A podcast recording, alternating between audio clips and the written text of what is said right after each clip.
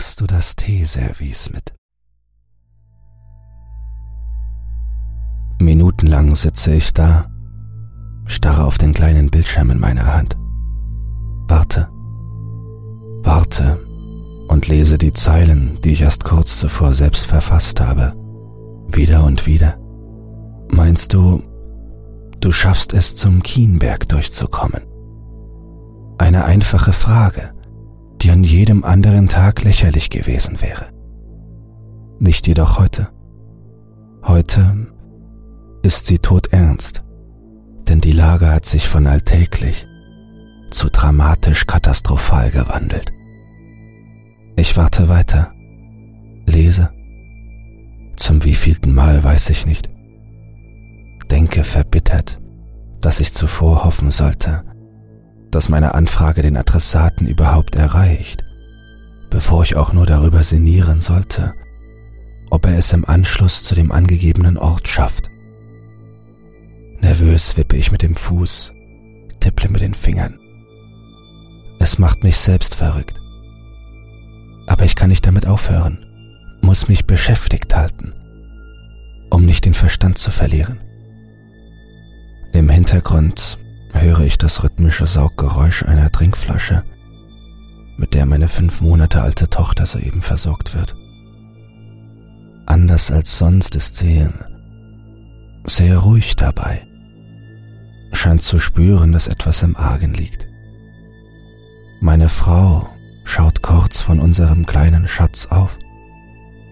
Ihre Miene ist ausdruckslos. Sie zwingt sich zu einem Lächeln. Ich lächle zurück, versuche wenigstens, es meine Augen erreichen zu lassen. Irgendwie klappt es. Da ist Wärme, Liebe, Glückseligkeit. Wir baden in dem Moment, ehe er spurenlos vorbeizieht. In meiner Hand regt sich etwas. Jemand tippt die ersehnte Antwort. Wenige Sekunden später prangt sie vor mir. Wenn ich noch einen Kaffee organisiert bekomme, stehen die Chancen 50-50. Er ergänzt seine Antwort um ein knappes Wir sehen uns dort. Statt großer Worte schreibe ich Bringst du das Teeservice mit?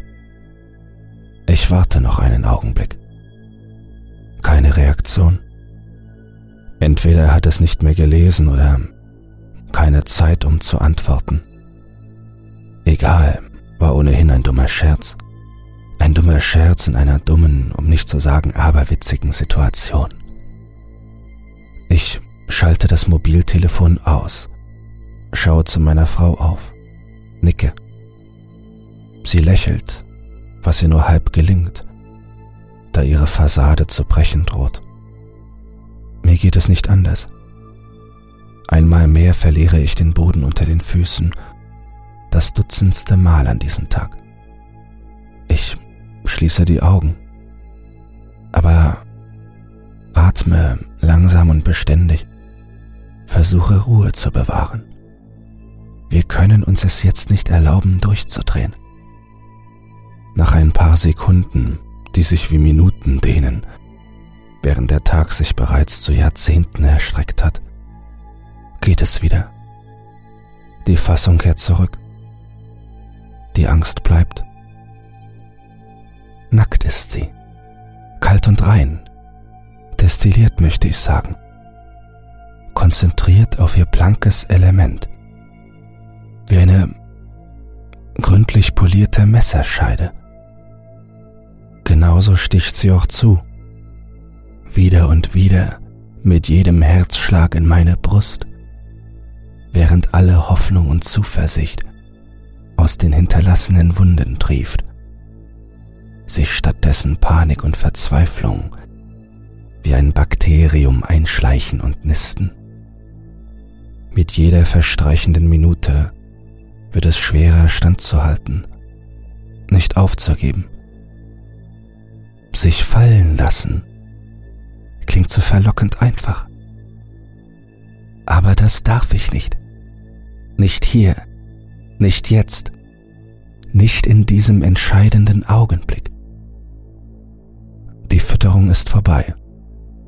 Unsere kleine Motte liegt verschlafen im Arm ihrer Mutter. Futterkoma. Ich lache über den Gedanken, stehe auf, nehme sie in Empfang. Schlagartig ist sie wieder wach, gluckst vergnügt über die plötzliche, scheinbare Aufhebung der Gravitation. Ich gönne ihr den Spaß und hiefe sie noch drei weitere Mal schnell hoch.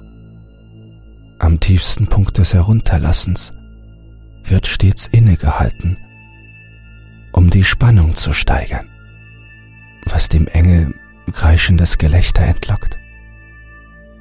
Gerne hätte ich dieses Spiel noch stundenlang weitergetrieben. Doch dazu fehlt uns die wertvollste Ressource, die jedem Menschen eigen ist. Zeit. Also trage ich sie herüber zum Bett, wo ich sie ablege, was sie mit Verdruss quittiert.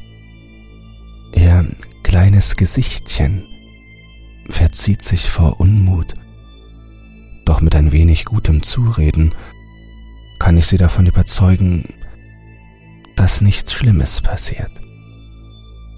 Nichts Schlimmes, wenn ich es nur selbst glauben könnte. Routiniert ziehe ich sie an. Erst die Strumpfhose, dann das Jäckchen, zuletzt das Mützchen. Mit jedem weiteren Kleidungsstück wächst die Unzufriedenheit in dem Kind. Das An- und Ausziehen ist ihr seit jeher eine Qual, in diesem Fall ganz besonders, da es bedeutet, dass sie nach draußen in die große weite Welt entführt wird, der sie in ihrem derzeitigen Zustand noch nicht viel abgewinnen kann. Ich sehe sie schon vor mir, wie sie mit zugekniffenen Augen grimmig zur Sonne schielt, die gelbe Scheibe am Himmel dafür verfluchend, dass sie sie jedes Mal aufs Neue blendet. Unbewusst stiehlt sich eine Träne aus meinem linken Augenwinkel. Im Traumland hängen geblieben, habe ich gar nicht registriert, wie sich ein schwerer Kloß in meiner Kehle gebildet hat, der, als ich ihn nun runterschlucke, wie ein Geröllbrocken meine Eingeweide herunterkegelt. Alles in mir verkrampft sich. Da ist sie wieder. Die Verzweiflung, welche mit strahlenden Bildern der Zukunft, die niemals sein wird, die Schwere der Gegenwart vor Augen führt. Ich blicke auf den Wurm vor mir herab, der sich gerade müde die kleinen Äuglein reibt. Ein Gutes hat das Rausgehen, ja. Durch das Schuckeln und Rumpeln des Kinderwagens ließ es sich wunderbar schlafen. Ein Beben geht durch mich hindurch, während ich mich unfähig sehe, mich zu bewegen. Bilder ziehen an mir vorbei. Vorstellungen, Wünsche, Träume, die sich nie erfüllen würden. Nie sollte ich sehen, wie sie ihre ersten Schritte macht. Nie hören, wie sie ihr erstes Wort plappert. Nie erleben, wie sie lernt, aufwächst, Siege erringt und Niederlagen einsteckt, in die Welt hinauszieht sich zum ersten Mal verliebt, am Leben zerbricht, die Scherben einsammelt und einfach weitermacht, ein Ziel für sich entdeckt, einen Sinn, der diesen ganzen Trubel um das Menschsein in etwas kleidet, was zumindest für sie persönlich einen Gewinn daraus macht, während es doch in seiner Gesamtheit scheinbar willkürlich und bar jeder logischen Erklärung ist. Es zerreißt mich innerlich.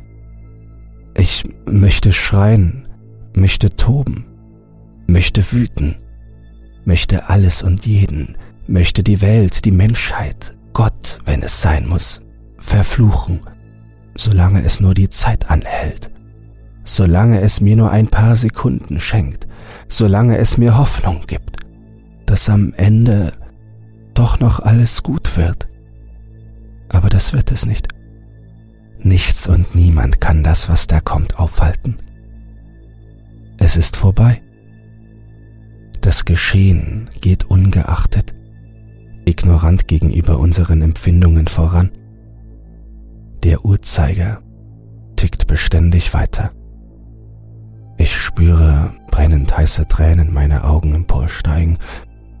Ich fühle mich kraft und hilflos. Meine kleine Maus vor mir verzieht erneut das Gesicht. Ich rechne schon damit, dass sie gleich zu weinen beginnt, weil sie spürt, dass mit ihrem Papa was nicht stimmt. Nichts dergleichen geschieht.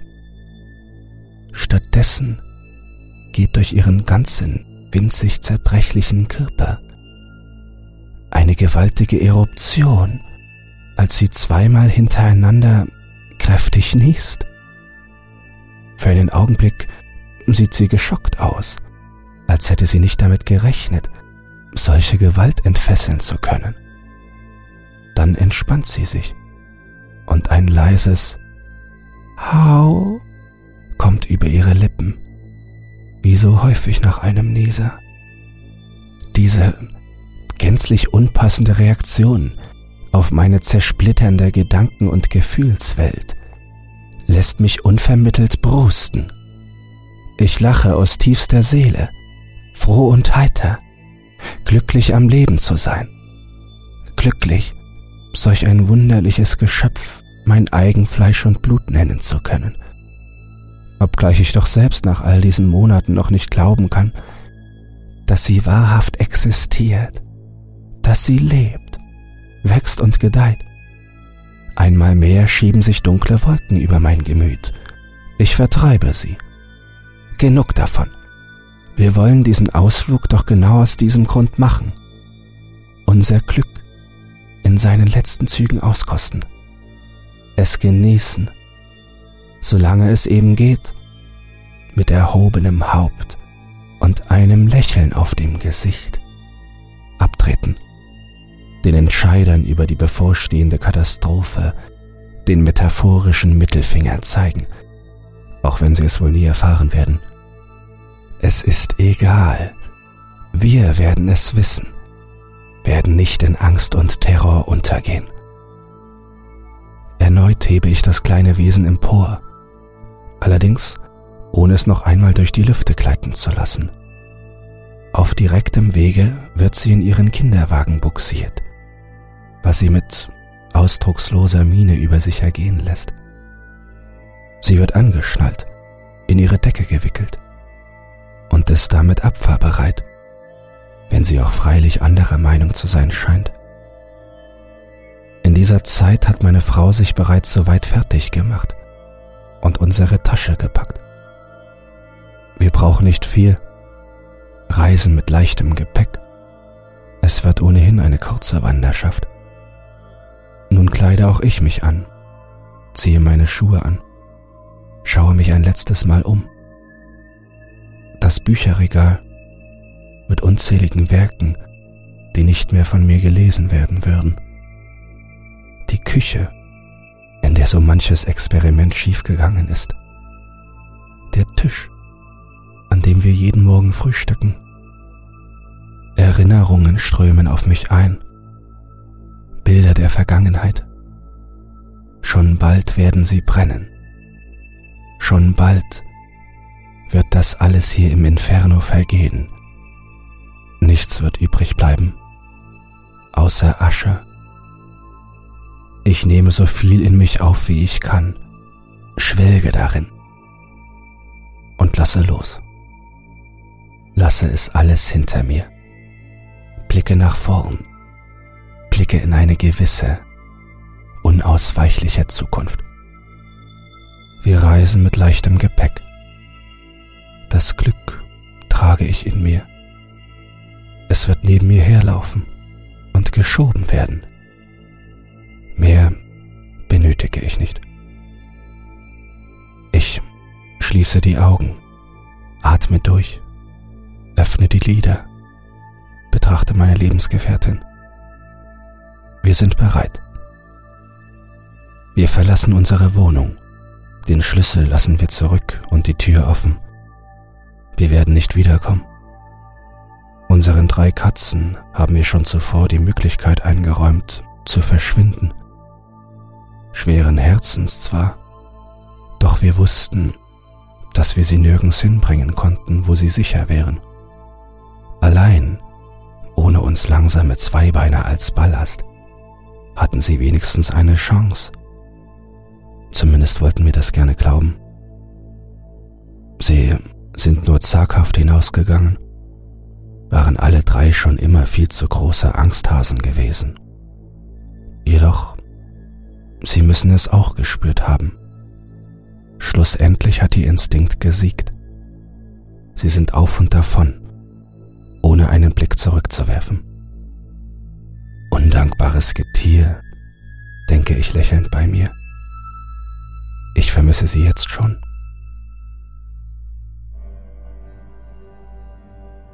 Draußen erwartet uns ein wenig überraschendes Bild. Heilloses Chaos. Menschen rennen umher, Familien schleifen ihre kreischenden, tränenüberströmten Kinder hinter sich. Autos rasen im Eiltempo, ohne Rücksicht auf Verluste über die Straßen, zumindest da, wo sie es können und sich nicht aufgrund der Panik Massenkarambolagen und damit verbunden unpassierbare Strecken gebildet haben. Manch einer kommt auf die irrsinnige Idee zu plündern, an sich zu reißen, was er tragen kann, und damit seine Zukunft zu sichern – Andernorts stehen die Leute unbeweglich auf den Wegen, vor ihren Häusern, ihren Wagen, in ihren Gärten, an ihren Fenstern. Sie starren hinaus in die Welt, in den Himmel, zu Boden, fassungslos, paralysiert. Das blanke Entsetzen steht den meisten ins Gesicht geschrieben. Die wenigsten waren den Eindruck von Gefasstheit. Und die allerwenigsten dieser wenigen bewahren auch tatsächlich innerlich einen kühlen Kopf. Und dann sind da wir, eine dreiköpfige Familie, die lächelnd ihres Weges geht, einen Spaziergang macht, plant, ihn in einem Picknick münden zu lassen, die sich nicht aus der Ruhe bringen lässt obwohl die Angst ihnen doch genauso tief in den Knochen steckt. Niemand beachtet uns. Niemand scheint uns auch nur zu registrieren. Jeder ist zu sehr mit sich selbst beschäftigt. Unsere kleine Motte ist schon wenige Minuten nach dem Losgehen eingeschlafen. Sie schlummert friedlich, lässt sich weder durch Gekreisch noch durch den Lärm kollidierender Fahrzeuge wecken Neben ihr könnte eine Kanone abgefeuert werden. Sie würde es nicht merken. Wir nehmen Seitenstraßen, meiden die Hauptwege, welche die Flüchtigen für sich beanspruchen. Wohin sie fliehen sollen, wissen sie selbst nicht. Sie sind wie Tiere, die einzig ihrem Überlebenswillen folgen. Diesen niederzukämpfen, kostet mich immense Anstrengung weswegen ich Verständnis für eine derartige Reaktion habe. Dennoch bin ich froh, nicht dazu zu gehören. Ich bin der Einzige, der entscheidet, wie ich meine letzten Atemzüge auf Erden verbringe. Kein maßgeblicher, evolutionärer Schritt einer fernen Vergangenheit wird mich von diesem gewählten Kurs abbringen. Auf unserem Weg reden wir nur wenig. Es mag Zeiten geben, in denen Worte das Geschehen kleiden müssen, um es greifbar zu machen, um das Bewusstsein darin erwachsen zu lassen, zuzulassen, dass es sich mit Gedanken und Empfindungen verknüpft. Die jetzige gehört definitiv nicht dazu. Alles ist gesagt worden. Was jetzt noch zählt, sind Taten. Solche, die den Sand im Glas mit Sinn füllen, bevor er für immer verrinnt. Nach einer guten halben Stunde erreichen wir unser Ziel. Der Kienberg prangt vor uns. Der Weg zu ihm ist verwaist.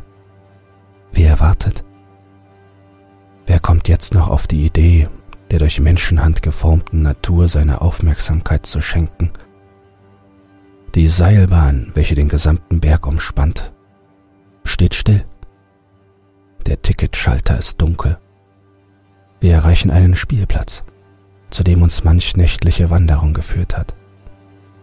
Es ist das erste Mal, dass ich mich erinnern kann, ihn tagsüber bar jeder Menschenseele zu erblicken. Die stählerne Brücke, die direkt in den Weg mündet, welcher um und auf den Berg führt, zeigt sich ebenfalls leblos. Der Wind bläst uns warm ins Gesicht, umspielt uns, während die Mittagssonne Strahlen auf uns gleist. Es ist ein schöner Tag wären da nur noch meine Allergien, die ihn mir ein wenig verleiden. Doch was sind schon eine juckende Nase und tränende Augen, wenn ihnen zum Ausgleich. Ein Spaziergang in trauter Dreisamkeit gereicht wird. Wir ziehen dahin, gemächlich, genießen jeden Atemzug und das Zusammensein, betrachten die Umgebung, nehmen jedes Detail davon in uns auf, spüren den Wind und die Sonne auf unserer Haut, lächeln, sind so glücklich, wie wir es in dieser Situation nur sein können. Kurz denke ich an meine restliche Familie. Wir haben ein paar Nachrichten ausgetauscht. Die Telefonnetze waren völlig überlastet. Mein Vater versucht zu uns zu kommen, will uns und meine Schwester abholen, einen Weg aus der Stadt finden. Er wird es nicht schaffen. Das habe ich ihm auch geschrieben, genauso, dass ich ihn lieb habe. Ebenso meiner Mutter, die wiederum zusammen mit ihrem Kater auf dem Schoß bei einem warmen Cappuccino ein Buch zu lesen plant. Welches, das wusste ich zu dem Zeitpunkt noch nicht. Seither habe ich von beiden keine Mitteilung mehr empfangen. Ich hoffe, es geht Ihnen gut und Sie machen das Beste draus. Wir erreichen den Berg. Überraschenderweise sind wir doch nicht die Einzigen. Ein paar wenige weitere Seelen haben sich hierher verirrt. Sie machen den gleichen Eindruck wie wir, wissen den verbleibenden Sand im Glas zu schätzen, lassen sich alle Zeit, die ihnen noch bleibt, wir kommen nicht ins Gespräch, gehen unserer Wege, nicken uns jedoch freundlich zu, wie alte Bekannte. Der Worte bedarf es hier wahrlich nicht mehr. Auf dem Gipfel angekommen, stelle ich erfreut fest, dass mein bester Freund, Bruder und Patenonkel der kleinen Motte es tatsächlich geschafft hat, wie? Das hinterfrage ich nicht. Er trägt einen leeren Kaffeebecher in der Hand, was mir Antwort genug ist. Wir umarmen uns zur Begrüßung, lange, betrachten uns, nicken, lachen. Worüber wissen wir nicht. Es ist egal. Meine Frau hat bereits eine Decke ausgebreitet und die Kleine aus dem Wagen geholt. Gleich bei unserer Ankunft ist sie erwacht, wirkt allerdings noch immer ein wenig verschlafen. Mein Bruder holt eine Teekanne und vier Tassen aus seiner Tasche. Er hat die Nachricht also noch erhalten. Er gießt jedem von uns ein. Eine rein symbolische Geste, die uns jedoch genauso viel bedeutet wie die Tatsache, dass wir einfach beisammen sein können. Wir setzen uns eng zusammen, den Engel in unserer Mitte, so aneinander gekuschelt, verbringen wir die letzten Minuten. Schweigend. Ich spüre, wie die Zeit verrinnt. Meine, wie auch unsere gemeinsame. Der Kloß ist wieder da. Ein Tonnengewicht liegt auf meinem Magen ich schluchze. Zwei Paar Hände greifen die meinen. Wir rücken enger aneinander. Ich betrachte meinen Bruder, meine Frau, meine Tochter. Letztere ist bereits wieder eingeschlafen. Gut, sie muss es nicht miterleben. Das Sonnenlicht, welches sanft ihr Gesicht umrahmt, brennt dieses Bild in mein Gedächtnis. Sie sieht so friedlich aus. Plötzlich fühle ich mich leicht, unbeschwert, glücklich und vollkommen. Hier, an diesem Ort, in dieser Sekunde, bündelt sich alles, was ich je gebraucht habe. Als die Explosion wie tausend Donnerknalle erschallt, sinkt mir kurz der Mut. Ich verkrampfe, kralle mich in den Griff meiner Familie, welche es mir gleich tut. Ein gleißendes Licht breitet sich aus, verbrennt alles auf seinem Weg. Ich betrachte es nicht, habe nur Augen für meine Liebsten, für mein Leben. Sie werden in das Licht getaucht, baden darin, verschwimmen. Es ist zu grell. Ich sehe sie nicht mehr, spüre sie nicht, spüre nichts, fühle mich haltlos, leer, ehe Angst, Panik und Terror von mir Besitz ergreifen können breitet sich Dunkelheit über meine Sicht. Mein Bewusstsein über alles aus. Was bleibt, ist Asche.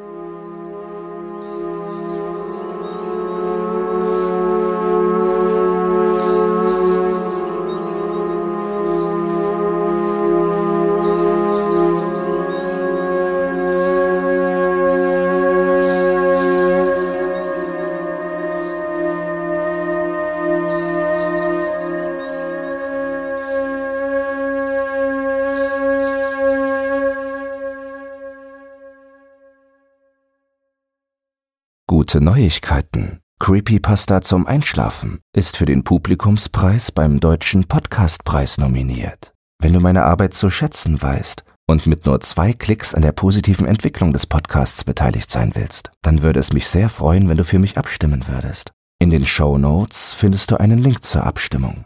Dabei ist keine Registrierung oder dergleichen erforderlich. Einfach auf Jetzt abstimmen klicken und fertig ist die Laube.